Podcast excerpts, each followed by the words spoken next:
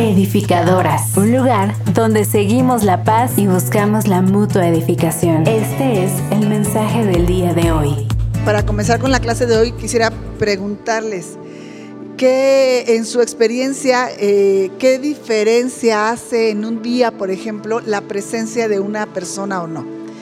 Si estás, por ejemplo, en, en una reunión y llega fulanita, se siente un ambiente raro, aquello como que cambia, para bien o para mal.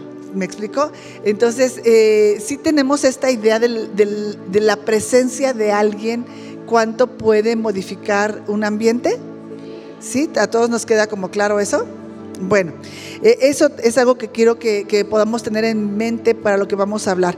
El tema de hoy es, eh, vamos a, a, ver Filipenses 3 del 20 al 21, y el tema de hoy se llama Tu presencia es el cielo para mí. De hecho hay una canción muy linda, ¿no? Que, dice eso. Entonces, eh, esto me pareció conforme más lo estudiaba más lo estudiaba, era una cosa interminable. Bueno, creo que todos los temas en la palabra de Dios son así, ¿verdad? Te metes tantito y empieza como a brotar una fuente inagotable de vida. Es algo tan profundo que, vamos pues, a, limitarlo a lo que podamos hoy en el tiempo hacer, ¿verdad? Y también hasta donde podemos entender. Entonces, eh, hemos estado hablando a todo lo largo del libro de Filipenses de, de cosas muy extraordinarias. Es un hombre, Pablo, que está en prisión y que nos habla de que nos gocemos, de que nos habla de que nos cuidemos, de que nos habla que, que, continuemos, que perseveremos, que seamos del mismo sentir, que seamos unidos, que la iglesia tiene que avanzar, que nada nos puede derrotar. O sea, eh, pero, eh, no olvidemos que es un hombre en prisión. Es, es como toda la carta es... es eh, muy desafiante para una mente natural, porque las condiciones en las que él está viviendo y desde las cuales él está hablando son totalmente contrarias a unas buenas condiciones, ¿no? Y finalmente creo que esto se parece desafortunadamente a la vida de prácticamente todos. Tenemos épocas buenas, pero siempre hay algo. Nunca todo es perfecto. Siempre hay algo que, que debería cambiar, que nos gustaría o que está doliendo. Este, desde las cosas físicas como la enfermedad hasta las circunstancias, personas a las que amamos que nos duelen. Nunca todo es perfecto. ¿no? Y entonces, eh, con respecto a esto, Pablo dice, pero nosotros tenemos que seguir avanzando, tenemos que seguir predicando, eh, la iglesia tiene que seguir eh, hacia adelante. Y en la la clase pasada, bueno, esto es como un resumen demasiado rápido de todo lo que es el libro de Filipenses. En la clase pasada, eh, Pablo terminaba hablándonos de aquellos que, son los terrenales, los que no son del cielo, los que no son creyentes, ¿verdad? Y dice, y, y terminábamos con una frase muy fuerte porque decía que para la gente que está aferrada a las cosas terrenales, la gente que no tiene a Dios, que no tiene nada, ¿verdad? Más allá de lo que ve y toca, que, que esas personas lo que ven y tocan, es decir, la tierra será lo más cercano que puedan estar al cielo. Lo, mejor que puedan conseguir en la tierra será lo más cercano que puedan estar al cielo como algo que les produzca bienestar porque están aferrados a las cosas de la tierra. Entonces, eh, hablábamos eh, eh, en esa clase eh, finalmente del destino de esas personas, ¿no? Decíamos algo muy fuerte de Spurgeon que decía, si el cielo se ha de llenar, que se llene, pero sobre nuestro cadáver, ¿verdad? Que hayamos sido personas que, por las que hemos orado y a las que hemos hablado, ya si se van, pero que, que, nosotros hayamos puesto algo en sus vidas. o también hacía otra figura y que decía que, que nos viéramos como abrazados a sus pies, a sus rodillas, suplicando que se queden cuando de todos modos están yendo, ¿verdad? Entonces, eh, eh, y decíamos que Pablo decía esto con lágrimas porque le dolían las personas, porque conocía el destino al que iban. Entonces nos decía, hay un infierno y, y lo quieren ignorar, pero es una realidad. Ahora, eso fue la clase pasada, ahora nos toca ver a dónde nos vamos a ir nosotros. Ahora nos toca la parte de nosotros, ¿verdad? Para la gloria de Dios. Entonces, esto es lo que trata Filipenses 3, 20 al 21. Y dice, en cambio, nuestra patria, y me gusta esta palabra que dice nuestra patria, aquí dice somos ciudadanos, pero cuando dice esta versión nuestra patria, ¿sabes que patria es eh, eh, la tierra del Padre? Cuando tú hablas de una patria, estás hablando de la tierra del Padre. Ajá. Entonces dice, en cambio, la tierra de nuestro Padre sería, ¿verdad? Nosotros o nuestra ciudadanía está en el cielo y de ahí estamos esperando que venga el Salvador, nuestro Señor Jesucristo va a cambiar nuestro cuerpo de la humillación nuestra para que sea semejante a la gloria suya mediante el poder con que somete a sí mismo todas las cosas. No sé tú, de pronto yo lo he leído muchas veces, son cosas por las que uno pasa como muy rápido, pero cuando te metes a estudiarlo es un universo lo que aquí se está describiendo. Entonces, eh, estábamos hablando, la clase pasada decíamos los que se van para allá, pero hoy nos toca los que vamos para allá. Pero dice Hebreos 9:27, algo interesante, dice, así como está establecido que los seres humanos mueran una sola vez y después de esto venga el juicio. Otras versiones dicen todos, los seres humanos somos todos. Es decir, los que van para allá y los que vamos para allá, todos vamos a morir a este cuerpo y después de esto vendrá el juicio, ¿verdad? A ellos para, para condenación o no, a nosotros ya no para eso, porque nosotros ya fuimos juzgados en la cruz. Todo el mundo tiene claro eso, ¿verdad? Entonces, la muerte es la puerta por la que todos vamos a entrar a nuestro destino eterno. La muerte entonces no es el final es la puerta por la que vamos a entrar todos a nuestro destino eterno. Nosotros tenemos una gran puerta, ¿verdad? Que es Cristo, para ir a nuestro destino eterno. Pero la, muerte no es el final. Esa es una parte tan importante de entender para nosotros, porque eh, lo que Pablo nos, va nos está tratando de decir con Filipenses 3, 20 al 21 es que tenemos que ver con otros ojos la muerte. Tenemos que verlo no como el, final y cuántas cosas faltaron por cumplir, lo tenemos que ver como la puerta a nuestro destino eterno, ¿verdad? Como, el comienzo de la libertad también lo va a describir. Entonces, cuando eh, eh, se construyó el Titanic, el Titanic se hunde, entonces pues las oficinas del Titanic, porque antes no había televisión ni nada, ¿verdad? Todo el mundo corrió a las oficinas del Titanic para poderse enterar de qué había pasado con las personas que les importaban y que estaban dentro de esa embarcación. Entonces las personas en las oficinas estaban tan abrumados por la cantidad de gente como estar tratando de darle una respuesta a cada persona buscando un nombre, que lo que hicieron fue poner afuera de las oficinas dos listas. Una lista que era para los salvos, los que ya habían encontrado, y una lista que era para los que estaban perdidos, ¿verdad? Y entonces la gente estaba esperando eh, frente a esas dos listas y de pronto salía alguien de la oficina y decías, ¿a qué, lado se va a dirigir? Y decías, se dirigió al lado de los salvos. Y entonces estabas esperando que el nombre de la persona tuya estuviera de este lado. Pero lo mismo podía salir esa persona y dirigirse al lado de los perdidos y encontrar que el nombre de la persona que tomabas estuviera escrito de ese lado. El caso es que solamente hay dos listas. Una lista para los salvos y una lista para los perdidos. Siguiendo con el ejemplo del Titanic, no importa qué boleto pagaste, cuánto te costó, la habitación si era grande, suite, si estabas en tercera clase, si iba DiCaprio a bordo, nada de eso importaba. ¿Qué comiste? ¿Cuánto trabajaste? ¿Cuántas valijas llevabas? las cosas maravillosas, carísimas de París que llevabas, nada de eso importaba. Lo único que importaba al final es en qué lista tu nombre aparecía. Entonces solamente importaba la columna en la cual tu nombre estaba. Pablo también entonces, como venimos diciendo, nos da dos listas. Nos da la lista de los que son creyentes, de los salvos, y nos da la otra lista, a, a quienes él llama, ¿se acuerdan? Enemigos de la cruz, que son las personas que han rechazado ya sistemáticamente a Cristo. Los perdidos, como también ya lo dijimos, son aquellos que se aferran a las cosas terrenales, se aferran a la tierra sin que lo espiritual esté en ellos. Los salvos pertenecemos al cielo y somos una extensión del cielo sobre la tierra, somos una embajada que representa los intereses del cielo aquí en la tierra. Somos misioneros. ¿Qué idea te da un misionero? Cuando dicen, ay, es que el persona es un misionero. Se va lejos a predicar. Ajá. Se va lejos a, lugares donde se entiende no es conocido el Evangelio y se va a hacer conocido el Evangelio. Nunca he imaginado eso en mi propia vida, pero supongo que, de inmediato, pero tengo varios amigos misioneros, de inmediato empiezan a hacer amistades, de inmediato empiezan a involucrarse con la gente, ¿verdad? Que, está cerca de ellos, empiezan a buscar hacer un estudio bíblico, empiezan a buscar darle clases al niño, yo te lo cuido, yo cuido al enfermo, a, a tratar de hacer esos vínculos en donde ellos muestren un amor que no muestra la gente normal para empezar a modelarles un reino hasta que puedan empezar a hablarles. Más o menos supongo que es como los misioneros lo hacen. Así que así es como nos tenemos que asumir cada uno de nosotros. Los salvos somos embajadores del cielo, somos una extensión del cielo sobre la tierra y somos enviados a esta tierra como misioneros, no como fugitivos huyendo de casa, ¿verdad? Ni tampoco como vagabundos. Somos... Eh, eh, enviados tampoco como turistas. Eh, mi hermana me decía y me, me llama mucho la atención que cuando somos turistas, nosotros vamos muy distraídos de las cosas que están aconteciendo ahí, vamos de vacaciones. Entonces, si nosotros vamos, eh, se me ocurre, a Ucrania hoy de vacaciones, como somos turistas y vamos con short, y, en el hotel nos atienden bien y hay todo lo que necesitamos para comer y vamos a los lugares turísticos.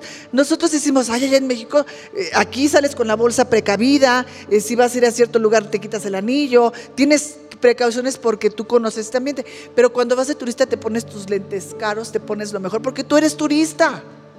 Estás distraído, no estás suponiendo, la gente mala se quedó en tu país Allá estamos todos los que nos vamos a divertir y la vamos a pasar muy bien y nadie está buscando hacerte ningún daño. esa es la idea de un turista. O sea, si cae una bomba, no cae aquí porque aquí estamos los turistas. E, es un poco la idea. Y eso es lo que no es la idea. Nosotros no fuimos enviados aquí como turistas. Un turista difícilmente, más allá de probar la comida del, lugar y de conocer los lugares típicos y turísticos que están preparados para que los veas, pero si te metes a, la ciudad, todas las ciudades tienen lugares horribles que con ganas de, salir corriendo, ¿verdad? Entonces, un turista no se involucra en los problemas sociales del lugar, es más, lo tiene prohibido o sea, si te ven en una protesta, te deportan porque tú venías de turista, no te metas. Entonces, un turista no se, no se mezcla con ninguna cuestión social, no tiene nada que ver con el gobierno. Él va a broncearse, ¿está bien? Y a comprar chucherías. Eh, y nosotros no fuimos enviados como turistas, fuimos enviados como misioneros. Por eso la palabra dice peregrinos y extranjeros. Viajamos por todo el mundo con un pasaporte espiritual en un mundo donde muchas personas, pero muchas no creen en el infierno. No creen en esa otra lista, ¿verdad? Estas personas que, por cierto, no creen en el infierno, como ya dijimos, te presentan argumentos más o menos como estos. Bueno, tú me estás hablando de un Dios amoroso, ¿no? Y ahora me quieres hablar del infierno. ¿Cómo un Dios tan amoroso como el que tú describes va a ser un lugar tan horrible que nos quiere mandar? Ese es un argumento que, hacen las personas, ¿verdad? Yo diría haciendo gala de, ignorancia, pero, pero frente a esta pregunta, y lo digo a, por mí, o sea, es ni bíblico ni doctrina, esto lo dice Alejandra, ¿cómo puede un Dios tan amoroso hacer un lugar tan horrible, eh, eh, mandarnos, querer que las personas vayan a un lugar tan horrible? Alejandra dice, pues porque lo escogen, porque hay otra opción, pero escogen aferrarse a sus cosas y entonces están definitivamente escogiendo ir a ese lugar. Pero eso fue a términos míos. ¿eh? Pero eh, eh, la, verdad también es que la pregunta, las personas que, buscan debatir, las personas que, que, no quieren oír, que lo que quieren es presentar sus argumentos y decir sus puntos y, nada más, dice la palabra de Dios que el necio no tiene otro objetivo sino de expresar su necedad, ¿verdad? Entonces nosotros tenemos que saber que a veces nos hacen preguntas que no están bien hechas esta pregunta es una pregunta incorrecta, o sea, esta pregunta no tiene nada que ver, no tiene eh, una, una respuesta real porque es una pregunta que está mal de principio a fin. La pregunta no es cómo un Dios tan bueno nos quiere mandar a un lugar tan feo. Esa no es la pregunta. La verdadera pregunta es, ¿cómo puede existir un lugar tan, tan maravilloso y un Dios tan hermoso que, que nos toma de, de, siendo lo que éramos pecadores y nos quiere llevar a un lugar tan glorioso? Esa es la pregunta. La pregunta no es cómo hace un lugar tan malo, es cómo, siendo lo que somos, nos quiere llevar con Él a un lugar tan hermoso. Entonces, ¿cómo puede ser el amor y la gracia de Dios tan grande que hace pasar, que, hace vivir a los pecadores en ese estado de eternidad y plenitud con Él? ¿Cómo? Esa es la pregunta que debería eh, choquearnos y debería volarnos la tapa, porque eso es lo increíble, que Dios nos haya tenido por dignos de llamarnos a compartir con Él. Entonces estas personas no creen en el infierno, el mundo no cree en el infierno. Sin embargo, cada esfuerzo grande o pequeño que hacen por mejorar sus vidas es una forma de clamor de su propia alma por el cielo, es decir, por un estado de bienestar no creen en el infierno, pero cada vez que hay eh, eh, que, una persona que no conoce a Dios, pero inventa algo en la tecnología, por ejemplo, para que ya te puedan operar lo inoperable, para que ya te puedas tomar una pastilla que te quite el dolor que a otra persona en otro tiempo le hubiera matado y que para ti ya eso es nada, ¿verdad? Hoy, veía en, creo que en las noticias que en Chiapas, creo que las mujeres estas que, parteras, y veía cómo le sobaban a una mujer embarazada y cómo, como les agarran la panza. Y digo, ay Señor, no, gracias por los médicos, gracias por el ultrasonido, gracias por la cesárea. Yo me hubiera muerto con mis hijos porque yo tengo dos cesáreas de emergencia prácticamente, entonces si no hubiera existido la tecnología, ¿verdad? Entonces, cada persona que está haciendo esos inventos está buscando una forma de bienestar, lo cual es buscar el cielo. Cuando hacen eh, estos inventos de tecnología, de medicina, cuando, cuando, hacen, por ejemplo, los gobiernos esfuerzos por la paz mundial, cuando se hacen esfuerzos en contra de la pobreza, del hambre o a favor del planeta, ¿verdad? En contra de los plásticos y que, los animales del planeta y todas esas cosas, en contra del alma, del alma, de la guerra. Todo eso lo que significa es que el alma humana está buscando el bienestar, está buscando el cielo. Pero no creen en el infierno, pero quieren estar bien. Entonces, la vida, y de eso podemos dar testimonio todas, unas más, unas menos, hay días a pie y hay días andando, pero la vida está llena de dolor. La vida está llena de agotamiento, de luchas, de llanto, de presión, digo decir presiones y depresiones también, de, de dolor, de angustia. Pero en el cielo, Nunca vamos a ir una ambulancia. Nunca vamos a tener que ir a juicio. Nunca nos van a tratar de engañar, nunca nos van a mentir. Nada nos va a doler, no va a haber duelos, no va a haber separaciones. Ni estrés, ni prisas, bueno, ni tiempo, con eso ya te lo digo. ¿No? No va a haber nada de, eh, eso en el estado. es decir, no va a haber pecado. No va a haber pecado. Entonces, esta es una pequeña descripción del cielo, donde no hay nada de eso. Y el cielo es un lugar, decía mi esposo, la geografía en la que nosotros habitamos. Nosotros habitamos en la geografía que se llama Cristo. ¿En dónde estás? En Cristo. Esa es tu geografía. Me acuerdo que en el 2017, cuando fue el terremoto que estábamos en el jardín, eh, bueno, pues había todos estábamos como en un shock, ¿verdad? Y, teníamos muy presente esta parte, esta parte de tener un punto de reunión. Y era importante, y en los simulacros lo que, lo que se supone que hacemos es ponernos a salvo, ¿verdad? Pero hay un punto de reunión que incluso estaban marcados, ¿verdad? Yo creo que ya se fueron despintando. Pero era donde nos íbamos a ver que era donde teníamos eh, un lugar seguro en donde estar frente a una tragedia de esas. Y después creo que cada persona como familia teníamos como esta, vamos a tener un punto de reunión, en la casa de la abuelita o eh, en tal lugar eh, era un punto de reunión. Esto es, es, es esta nuestra geografía, es este nuestro cielo, porque el cielo es una persona, ese lugar geográfico se llama Cristo. Ese punto de reunión en donde estamos a salvo se llama Cristo. Entonces el cielo es un lugar de paz eterna, de plenitud, de libertad y de descanso. Por eso el cielo es Cristo. Por eso esta canción tan linda que dice, tu presencia es el cielo para mí. Te decía que cuando entras a estudiar todas estas cosas se vuelve un mundo, casi una maraña de, de la información que puedas tener. Pero el cielo no, nosotros eh, eh, tenemos este cielo que nosotros vemos, ¿verdad? Que donde los aviones, los pájaros y, todas esas cosas. y, lo tenemos por algo divino, por algo muy hermoso. Pero ese es un cielo físico. La Biblia en realidad no habla de un cielo físico, sino eh, más que ese, cuando dice el Señor hizo el cielo, los cielos pues hizo esos, ¿verdad? Pero la Biblia habla de un estado, una geografía espiritual. La Biblia habla de que el cielo del que nosotros estamos hablando es el lugar de la presencia de Dios. En donde está Dios, ahí está el cielo. Porque es un lugar de paz, de descanso, de seguridad, de plenitud, donde todo está completo. Juan 14 del 2 al 3 dice, eh, todo esto tiene, lo, lo que te estoy diciendo y lo que te voy a tratar de estar diciendo durante todo este tiempo, tiene esta intención.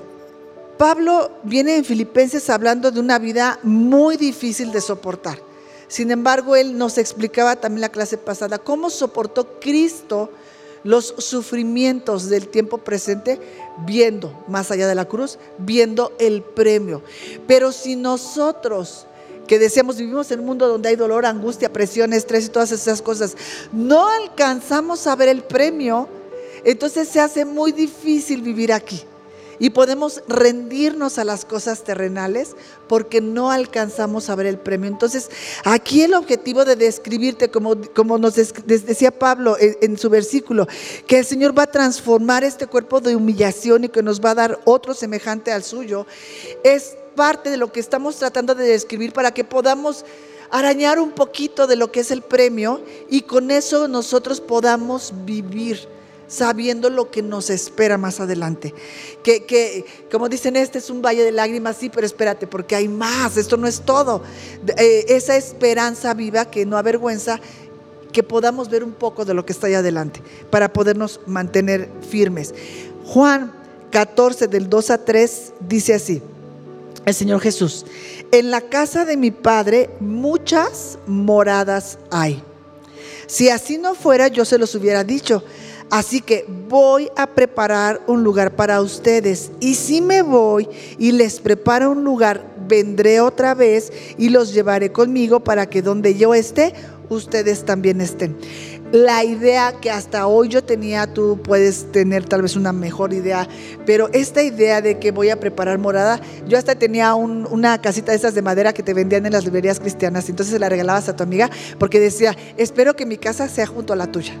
Que, vayamos a ser vecinas allá en el cielo. Y entonces eh, se, entiende que, es un lugar tan extenso que, fue como a decir, esta casa va a ser la de Vero, eh, y decías, ay, sí, que la mía tenga alberca, que la mía tenga ventana que dé para allá.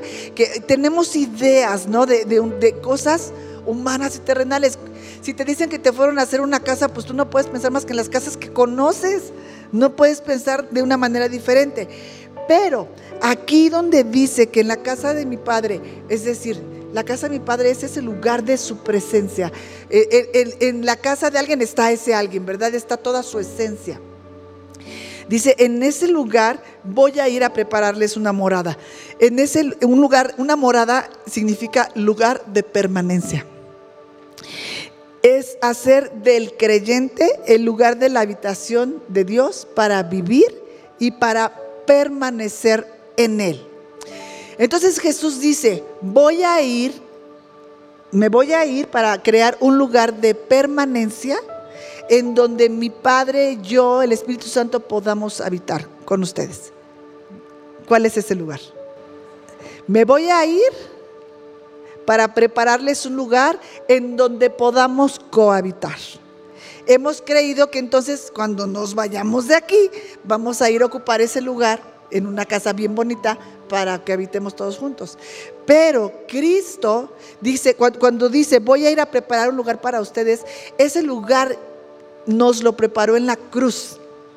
Cuando el Señor Jesús va a la cruz y muere y entonces el Cristo resucita, lo hemos dicho muchas veces, es cuando estando en una persona que era Jesús, una vez que va a la cruz, entonces es como una semilla que se riega y entonces Él, él, es eh, dado como vida a cada uno de los creyentes y hace de cada uno de nosotros su morada, su habitación, para que nosotros pudiéramos tener una morada con Él, es decir, que hubiera la presencia de Dios en nosotros, disfrutar de su presencia. Él tuvo que ir a preparar un lugar. ¿Cómo lo preparó? En la cruz para poder hacer de nosotros su habitación.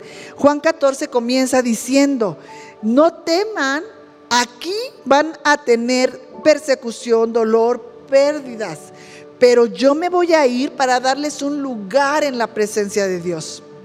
Y hemos hablado mucho que no venimos aquí a buscar la presencia de Dios. Cuando tú llegas aquí, tú traes la presencia de Dios porque Él hizo de ti el lugar de su habitación. Y lo dice primera carta Corintios 6, 19, donde dice que nosotros somos templo y morada. ¿Qué significa esto de la morada? El lugar de permanencia de Dios. Ustedes son el lugar de permanencia de Dios. Y termina diciendo este versículo, no son sus propios dueños porque ya fueron comprados. Esta casa ya fue pagada y ahora la habita el nuevo dueño. ¿Sí se entiende así? Romanos 6:13 dice, no entreguen ninguna parte de su cuerpo al pecado para que se convierta en instrumento del mal. Más bien, entréguense por completo a Dios como quienes ya han muerto y han vuelto a vivir y presenten sus cuerpos como instrumentos para justicia. Entendemos que a través de la fe, por haber creído en la obra de Jesucristo, nosotros hemos muerto y ahora volvemos a vivir en Él y para Él. Él viene a hacer su habitación en nosotros. Segunda carta Corintios 6, 16, en la L, LBLA, que es la Biblia de las Américas, dice que dice el Señor, eh, que dice el Señor Jesús, habitaré con ellos andaré con ellos y seré su Dios. habitaré en ellos, andaré con ellos y seré su Dios. Esa habitación él, sería imposible si no fuese por la obra de la cruz, por medio de la cual nos hizo el lugar de su presencia. ¿Ok? Entonces, segunda carta Corintios 5 del 1 al 2 dice así. De hecho, sabemos que si esta tienda de campaña en que vivimos, ¿a qué se refiere con esta tienda de campaña, Pablo? Este cuerpo. Hay tienditas, hay tiendotas, pero, ¿ok? Entonces dice Pablo, de hecho sabemos que si este cuerpo, vamos a decirle así, ¿verdad? Este cuerpo en que vivimos se deshace, tenemos de Dios un edificio. ¿Se acuerdan que todo el tiempo estamos diciendo que nosotros somos el edificio de Dios? Y somos el edificio de Dios de manera espiritual. ¿Sí? Así que aunque este cuerpo se deshaga, nosotros seguimos siendo el edificio de Dios. Ya lo somos y lo seguiremos siendo. Entonces, regreso.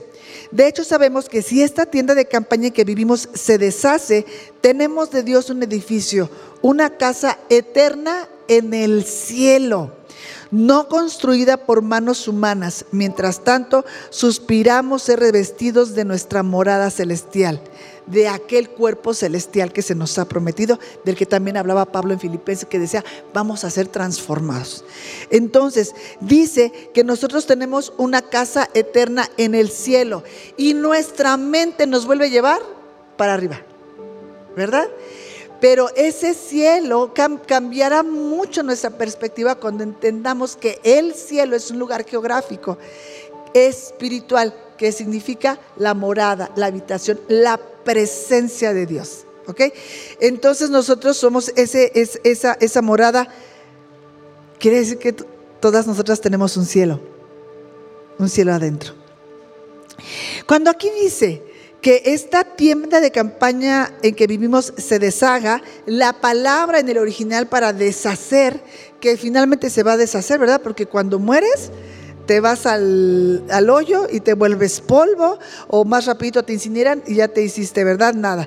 Entonces, esta palabra deshace, como quiera que se va a deshacer nuestro cuerpo, es catalute, que significa derribar o desatar. Entonces, lo que Pablo dice es, eh, sabemos que si esta tienda de campaña, que yo diría, sabemos que esta tienda de campaña, ustedes, que es como es, ¿verdad? Se va a, va a ser derribada pero cuando dice desatada es algo maravilloso.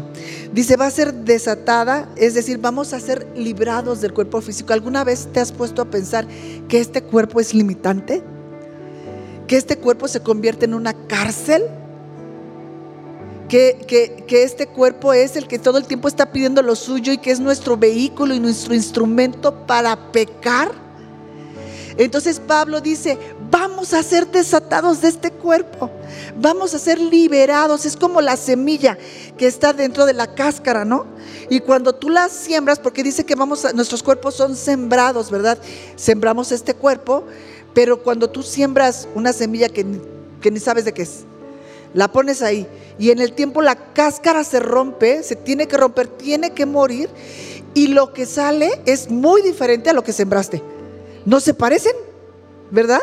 Pues te sale un frijol, una naranja, limón, pero es muy diferente. La semilla no, no, no, no, no te deja saber, a menos que seas un súper experto ya en botánica y eso, ¿no?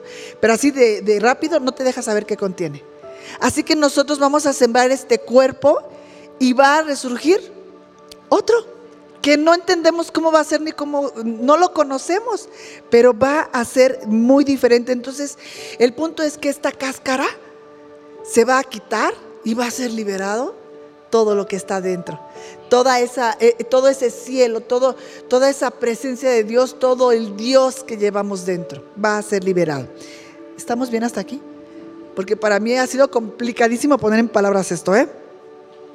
Pero eh, de verdad yo insisto, si nosotros no podemos siquiera arañar el premio, decíamos en la escuela de desarrollo, en la escuela de desarrollo decíamos, ¿cómo elegir tener un discipulado que dijimos que lo va a absorber todo en nosotros? que va a absorber nuestros días, que ya dijimos no es que no vayas a trabajar y a hacer cosas, sino que va a tomar autoridad, esa semilla va a tomar autoridad sobre esta tierra y todo lo que viva será para el Evangelio, ¿verdad?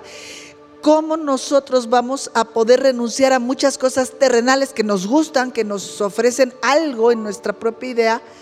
¿Cómo lo vamos a hacer si no arañamos siquiera la idea del premio?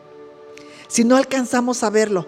Por eso estamos tratando de describir esto para que veamos un poco del premio, de lo que de entender lo que Pablo estaba entendiendo y lo que le producía el poder vivir la vida tan tremendamente fea que vivía ¿verdad? que completaba los sufrimientos de Cristo y lo hacía con gozo y lo hacía con esperanza por lo que estaba allá adelante. Entonces, dice que este cuerpo se va a deshacer, es, va, a ser, va a ser desatado, la cáscara va a ser rota y va a surgir lo que tiene adentro. Vamos a ser librados del cuerpo físico, manifestando a plenitud lo espiritual. Mateo 14, 58 dice, le oímos decir, es decir, le oímos decir a Jesús, yo derribaré este templo hecho a mano y en tres días edificaré otro sin manos, sin intervención del hombre. El cuerpo de Jesús fue destruido por la muerte, pero fue reedificado para la resurrección.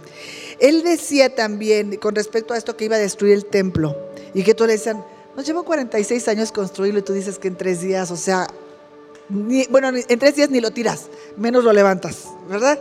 Y él decía que esta era la señal de Jonás que había estado tres días en el vientre de la ballena y que después había vuelto a vivir. ¿Qué significa esto? Que él estaba hablando de su propia resurrección. Él estaba hablando de que su cuerpo iba a ser ese templo en el que ahora eh, eh, adoraríamos y, que sería la morada de, Dios, ¿verdad? Entonces, eh, morada es el lugar de la presencia de Dios, ¿ok? Nosotros hoy tenemos un cuerpo físico limitante, pero a Dios le plació por su gracia hacer habitar en nosotros la plenitud de su presencia. ¿ok? Él habita en nosotros, en este cuerpo físico. Pero lo que Pablo está diciendo es no te quedes hasta ahí, porque todavía falta que recibas un cuerpo glorificado, que no te limite. ¿Ok? Entonces hoy tenemos un cuerpo físico que contiene esta gloria, pero después esta gloria es la que nos va a revestir cuando este cuerpo se haya roto. Entonces, vamos a recibir este cuerpo glorificado. La glorificación es la etapa final de la redención. Fuimos redimidos ya. Pero todavía la parte que falta de nuestra redención es este cuerpo que nos limita y que es nuestro instrumento de pecado. Cuando este cuerpo sea deshecho, cuando seamos liberados de él, ¿verdad?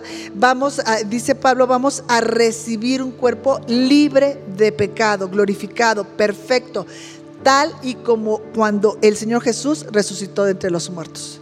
Esa es nuestra esperanza. Ahora, dice el versículo que, leímos en Filipenses que tenemos un cuerpo de pecado o de humillación. Es importante hacer la aclaración que el cuerpo no es malo, porque luego hay muchas corrientes, ¿verdad?, en las que dicen que el cuerpo es malo y por eso lo, lo someten y se golpean, porque este cuerpo, el cuerpo no es malo. Recuerden que Adán y Eva fueron creados en perfección y tenían un cuerpo. Así que el cuerpo no es malo. Pero después del pecado, nuestros cuerpos están marcados por la humillación. ¿Qué es esto? Es lo que causa el pecado en nosotros. Es la debilidad, es la decadencia física, es la enfermedad, son las necesidades, las tentaciones, las enfermedades, envejecer. Todas esas cosas son, es el cuerpo de humillación porque está marcado por el pecado.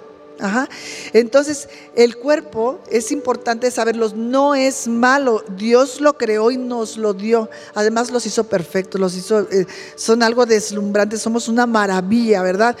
Pero no podemos ignorar que este cuerpo es nuestro vehículo para pecar, es nuestra herramienta de pecado.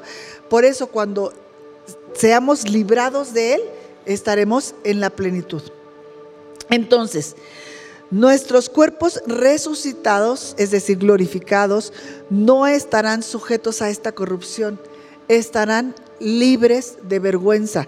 Debemos recordar que en el Edén, Adán y Eva estaban vestidos de la gloria de Dios. estas cosas para mí son tremendas. Una semilla no es la gloria. ¿Cuál es la gloria de una semilla?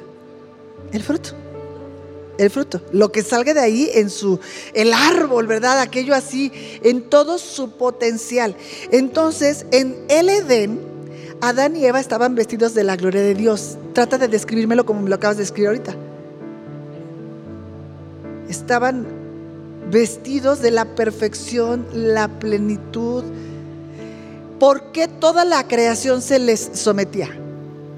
Porque no los veía ellos. Estaban vestidos no sé si la expresión es correcta, me perdonan, sino de Dios. Ajá, tenían esa imagen perfecta de Dios. Por eso todo se les sometía. Esos eran sus vestidos de gloria. E, e, ellos estaban vestidos, no tenían ropa. Cuando pecan, miran su desnudez y entonces se hacen vestidos. Se cubren se llenan de vergüenza.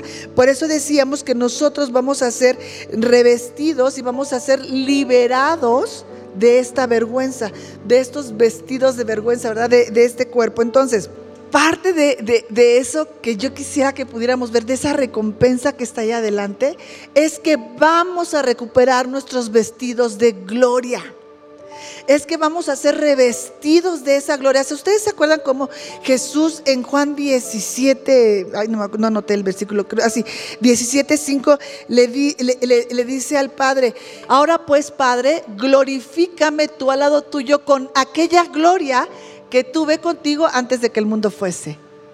Él es Dios, Él resplandecía con esa gloria, pero tuvo que venir y meterse en un cuerpo de humillación. ¿Por qué? Porque es un cuerpo que limita. Él tenía todas las consecuencias del pecado en su cuerpo porque también crecía, ¿verdad? Porque también envejecía, porque no se quedó bebé, ¿verdad? Tenía todos los efectos del pecado, pero era sin pecado. ¿Sí se queda claro eso? Entonces él dice, libérame de este cuerpo que me limita y regrésame a aquel que yo tenía. Esa gloria de la que disfrutábamos, ese vestido de gloria que teníamos. Ese la gloria es la máxima expresión de algo. Eso, eso es lo que lo oraba. Entonces, nuestros cuerpos vamos a recuperar nuestros vestidos de gloria, con cuerpos glorificados que estén sujetos y en armonía al Espíritu Santo, que ya no estén peleando, que, que sea que seamos libres de esta herramienta de pecado que es nuestro cuerpo. Filipenses 3:21 dice, transformados en conformidad con el cuerpo de la gloria suya. Dice que vamos a ser transformados en conformidad con el cuerpo de la máxima expresión que, que es la gloria suya. Esto será que tendremos un corazón sin distracciones, sin tentaciones sin anhelos ajenos a Dios, sin deseos pecaminosos y sin deseos engañosos.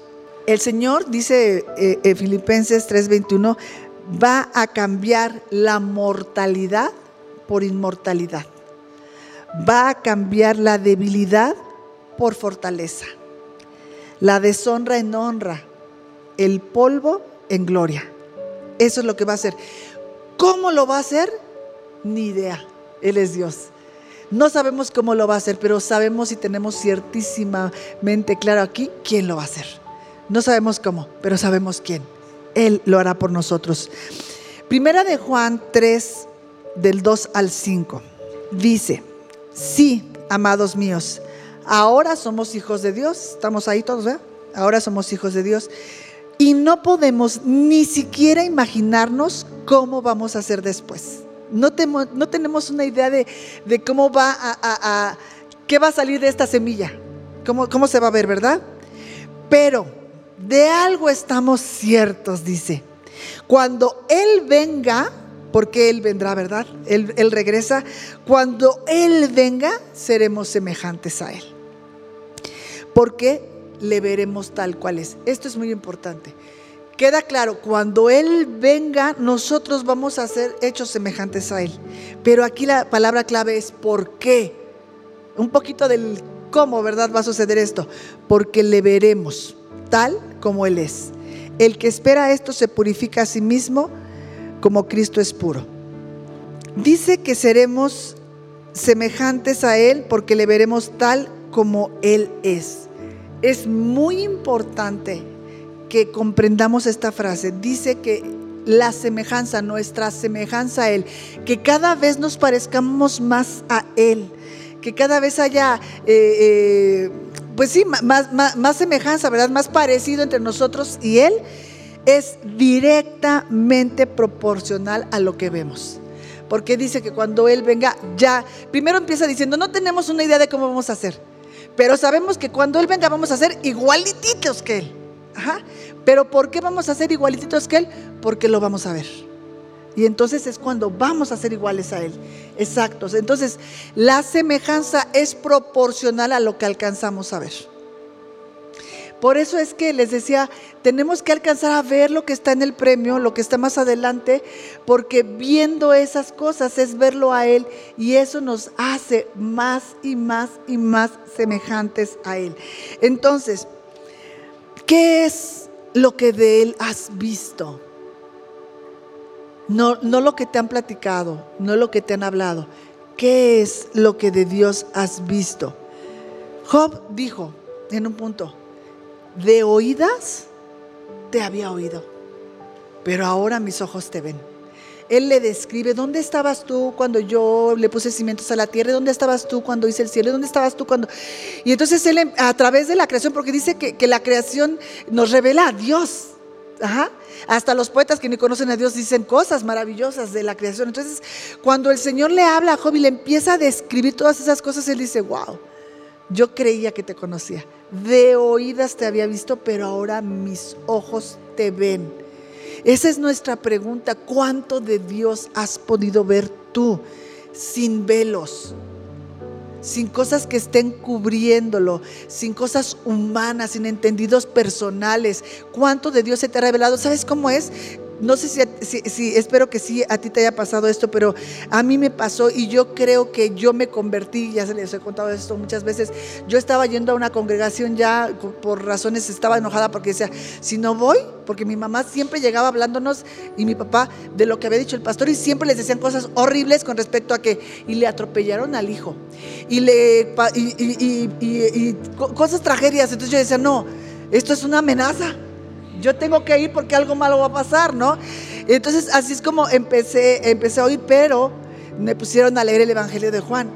Y cuando yo leí a, Juan, llegué a Juan 20, 28 al 29, es cuando el Señor Jesús llega donde están los discípulos y habla con ellos, pero Tomás no está. Entonces le cuentan, le dicen, vino el Señor resucitado. Y él dice, mientras yo no meta mis manos en sus dedos de acá, yo no voy a creer.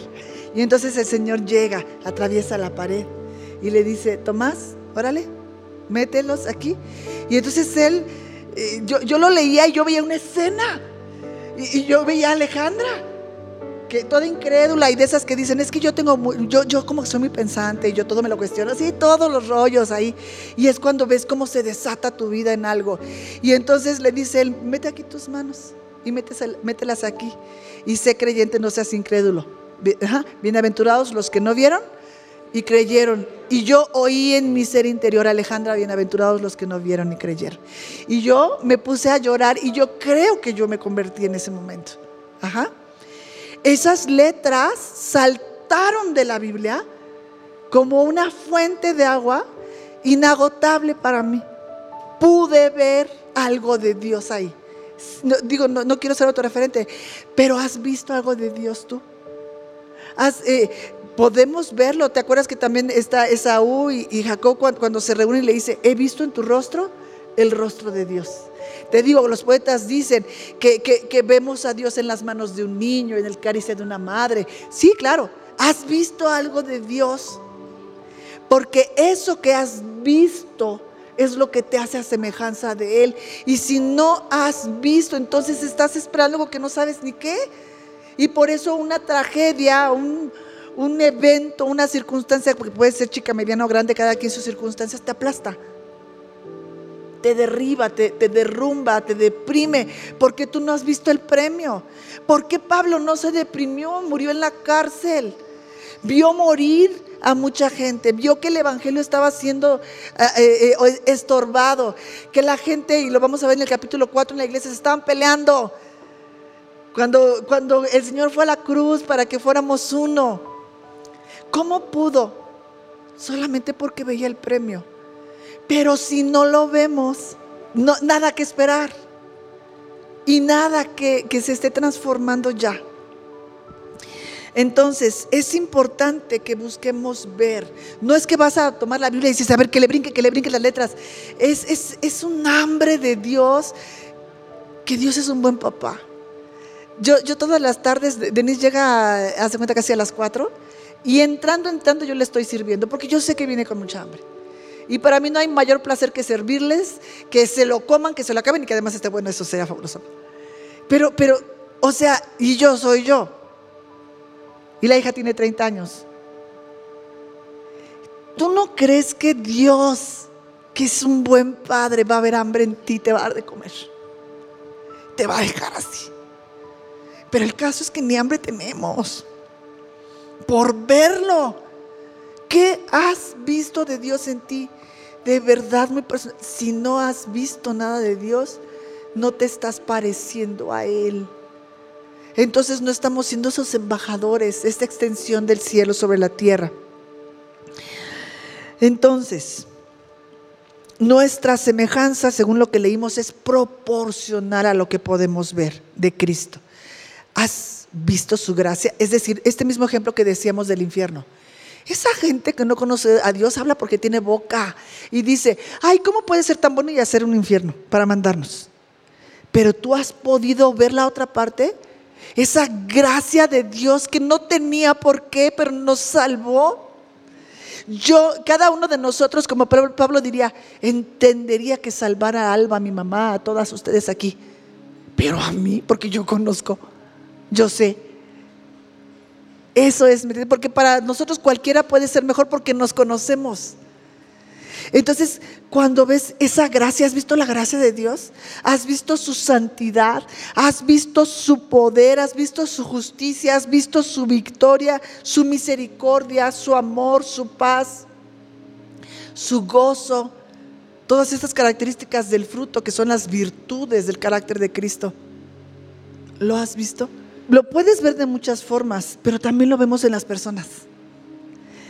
Como siempre dice mi esposo, cuando alguien se lleva una despensa de aquí, no es para que diga, ay, qué bueno es el pastor.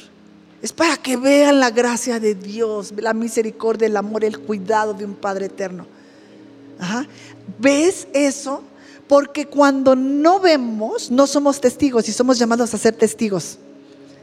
Solamente estamos contando lo que otros nos han dicho como jóvenes, decimos, pues yo de oídas. Pero nosotros somos llamados a ser testigos y un testigo es alguien que vio. ¿Qué has visto de Dios? Somos transformados hasta donde vemos.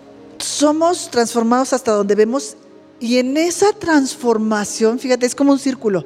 Nosotros mismos somos lo que otros podrán ver de Dios para que también puedan ser transformados. Nuestras vidas, la clase pasada se llamaba así, ¿verdad? No, pero de la Escuela de Desarrollo, no somos solamente receptores, somos anuncios nuestras vidas están anunciando el Evangelio. Es decir, lo están haciendo visible, visible para otros. Dice la palabra de Dios que también eh, no, conocemos bien cómo va a ser, que estamos viendo como por un espejo, ¿verdad? Estamos viendo solamente un reflejo.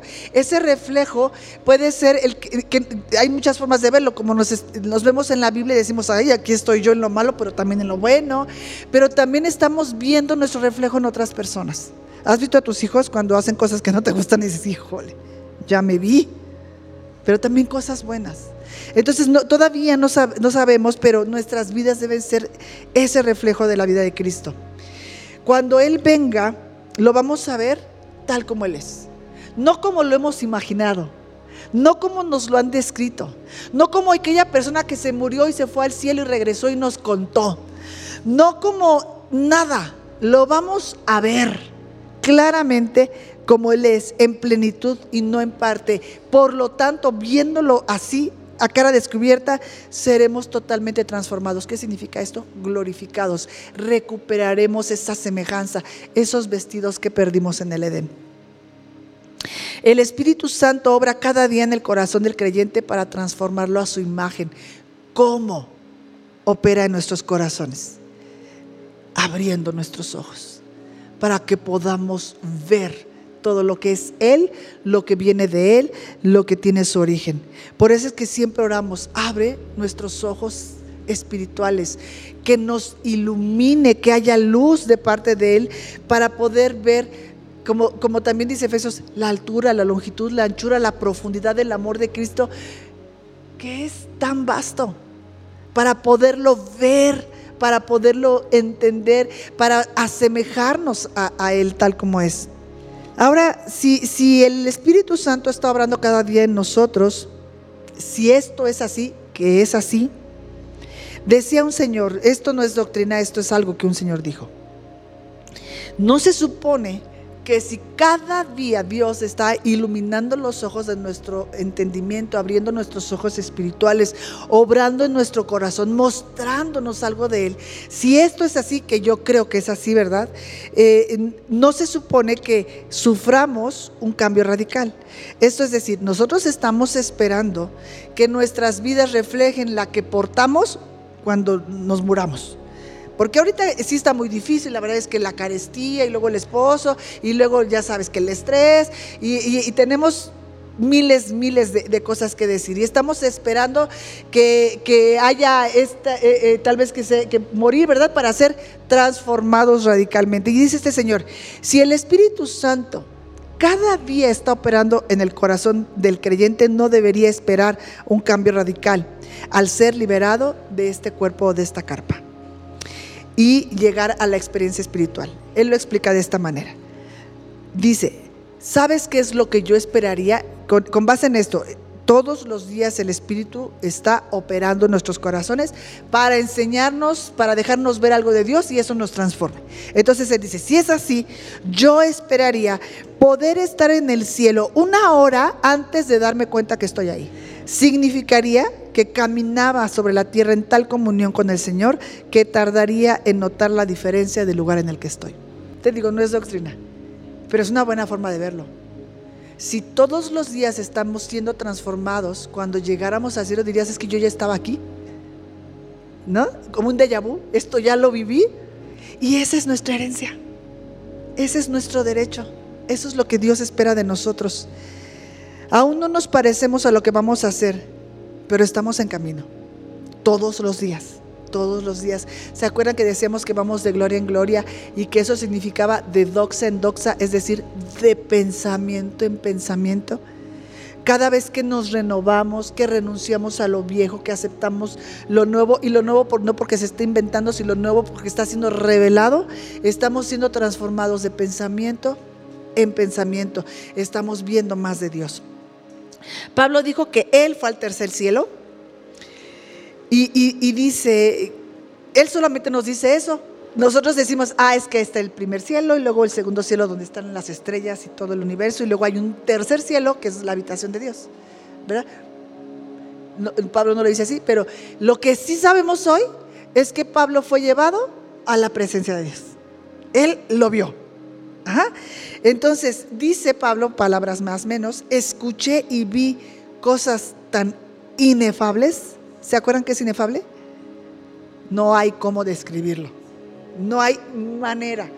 Escuché y vi cosas tan inefables que sería un crimen tratar de describirlas humanamente. Porque lo más que nosotros hacemos es tratar de ponerlo en palabras. Es como, eh, eh, como, si tuviera un chinito. Es como si, si lo vieras muy planito, pero, pero no, ¿verdad?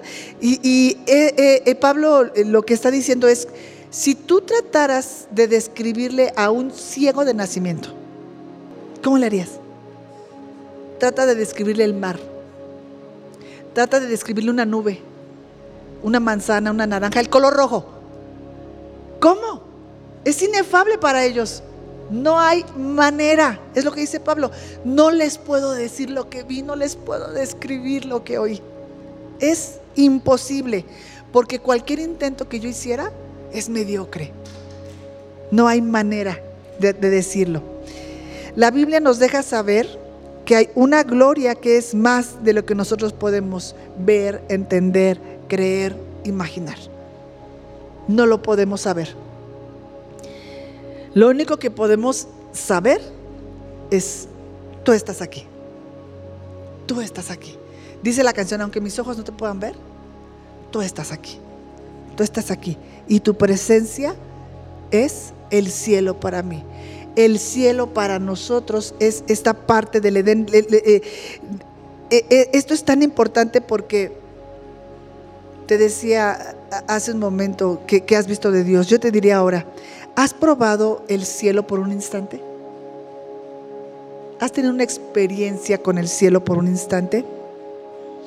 ¿Se acuerdan que el Edén era un pedazo de cielo? ¿Están de acuerdo con eso o no? O sea, Dios hizo la tierra y escogió un pedazo en donde iban a coincidir, a superponerse, si sabes qué es eso, una cosa encima de la otra, el cielo y la tierra. Ahí iba a haber wifi al cielo, pues, para que me entiendas. El cielo y la tierra se sobreponen en Edén. Y esto es algo tan precioso porque en, en el Edén corrían ríos, cuatro ríos que iban hacia afuera. Estas son cosas que yo ya, después de, haberme fumado no sé cuántas cosas, estas, así, así está en mi corazón, si las hago bolas, lo siento, pero tengo que decir. Dentro del Edén, que es el cielo en la tierra, donde estaban ellos con cuerpos vestidos de la gloria de Dios, donde toda la creación se les sujetaba, donde todo era un ambiente perfecto, donde la misma presencia de Dios se paseaba, lo cual lo hace el cielo, ¿verdad? En la tierra salían cuatro ríos. Y dice Apocalipsis que la tierra va a ser sanada por la, el agua del río que atraviesa la ciudad. Esos ríos, esta es mi idea, salen del Edén y tendrían que llevar esa vida del Edén, porque donde está esa agua, entonces todo florece, ¿verdad? Esa vida del Edén fuera de la tierra. Pero ese proyecto quedó trunco por el pecado de Adán y Eva. Pero ellos vivían en un estado de perfección, de Edén. ¿Sabes qué significa Edén? Lugar deleitoso, lugar de paz. Por eso Shalom, que significa todo completo, nada roto, todo perfecto. Eso era el Edén. Por eso mi pregunta es, ¿has tenido un pellizco de Edén? ¿Has tenido un pellizco del cielo aquí sobre la tierra? Porque la idea es que ellos vivían en ese Edén. Pero ahora nosotros en este cuerpo, que por cierto ya dijimos es el instrumento de pecado, a Dios le plació poner su Edén dentro de nosotros. Cada una de nosotras tenemos un Edén interno, una, la presencia de Dios, el cielo habitando en nosotros. Cada una de nosotras fuimos diseñadas para vivir en un Edén interno. Un Edén más fuerte, más real, más poderoso que todas las circunstancias que nos rodean. Para, así es como fuimos creadas. Y este cielo interior debería ser nuestra normalidad. De tal manera que entendiéndolo, todas pudiéramos decir, yo he probado el cielo. Hay días difíciles, hay días en donde me cuesta, pero he probado el cielo porque si ha habido un día que has probado esa paz que sobrepasa todo entendimiento, probaste el cielo. Si has probado un día deleitoso, has probado el cielo. Si has probado un día degustado de la misericordia de Dios, has probado el cielo. Y ese es el estado de perfección espiritual para el que tú fuiste creada. Dice la palabra de Dios que lo vamos a ver y es entonces cuando seremos exactamente como Él es. Y, termina diciendo Juan, 1 Juan 3:3, y todo aquel que tiene esta esperanza se purifica a sí mismo como Él es puro. Porque ves que Él es santo, porque ves que Él es puro, te purificas a ti mismo. La esperanza que purifica es saber que Él viene, que Él volverá y que seremos transformados a su mismísima imagen. Ahora, mientras esperamos que esto se culmine, porque ya comenzó, mientras esperamos que la cáscara se rompa, ¿verdad? O que Él venga, nos tome y nos transforme, esta forma de vivir, este Edén interno es nuestro derecho y es nuestra herencia y es nuestra administración. Nuestra administración entonces es vivir, nuestra herencia es vivir el cielo en la tierra. Nosotros, así como había ese Edén que todo el mundo anda buscando encontrar en qué parte de Irán, Irak o no sé dónde quedó, ¿cómo ves que aquí hay varios? Que van caminando por toda la tierra extendiendo ese Edén. Llegará un momento en donde estos vasos se rompan y entonces este Edén espiritual tome lugar en la tierra, como dice eso. Nosotros esperamos, según su promesa, cielos nuevos y tierra nueva, en donde mora, que en donde la presencia de Dios que, y la justicia que es Cristo habiten, donde lo gobiernen y lo reinen todo. Y donde está Él no falta nada, está perfecto, está terminado, tiene lo necesario. Así que tenemos un cielo interno. Ah, y cuando morimos, más, más allá de esta idea de un lugar, la idea tiene que ser, como lo decimos muy frecuentemente, pero tal vez sin mucha noción, ahora está en la presencia de Dios de lleno, sin este cuerpo que le limite y que le estorbe. Y tenemos que comportarnos eh, como quiera cuando nos están viendo lo que decimos, lo que hacemos, pero también tenemos que comportarnos, eh, quiero decir esto, cuando estoy muy enojado, cuando estoy muy triste, cuando estoy deprimido, cuando me siento solo, cuando eso también es comportarse a la altura de la vida que portamos, porque somos embajadores, porque somos misioneros, porque somos sembradores de esta vida en la vida de otros. Y, y nuestras vidas lo representan siempre, a solas y en público. Pero no, fuimos mandados a la guerra sin fusil, nomás a que parezca. Tenemos un cielo interno, una plenitud interna, un bienestar perfecto dentro de nosotros, aunque todo lo de afuera nos agobie. ¿Se acuerdan que Jacob tiene un sueño donde eh, eh, eh, se abre el cielo aparente, ¿no? Y, hay dicen que es como una rampa, que, que la idea es como estas escalinatas o rampas que había en los templos para que la gente entrara. Y entonces que veía a los ángeles que subían y que bajaban. Y cuando pasa todo eso, ahí en el tiempo se hace una ofrenda, se, presenta una ofrenda ahí, y en el, templo, en el tiempo se hace un templo y el lugar se llama Betel, ¿no? Y después, bueno, dicen también entonces los que estudian que si en aquel tiempo les hubieras preguntado a los hebreos dónde habitaba la presencia de Dios, te hubieran dicho, pues allá y en el templo que tenemos hecho. Para ellos era una idea así, o sea, si está allá, pero está en el templo, ¿verdad? Porque la Biblia dice que la tierra es el estrado de sus pies. Entonces, la imagen que ellos ven es lo que tú estás viendo. Mis pies acá abajo y como que esta parte no la veían porque está arriba, ¿no? En el cielo que ellos no ven, más o menos.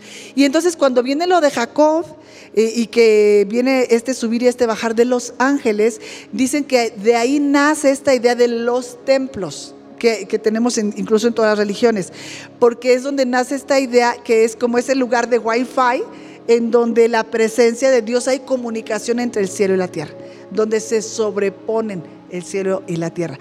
Pero después, cuando viene el Señor Jesús, ¿se acuerdan que se encuentra con Natanael?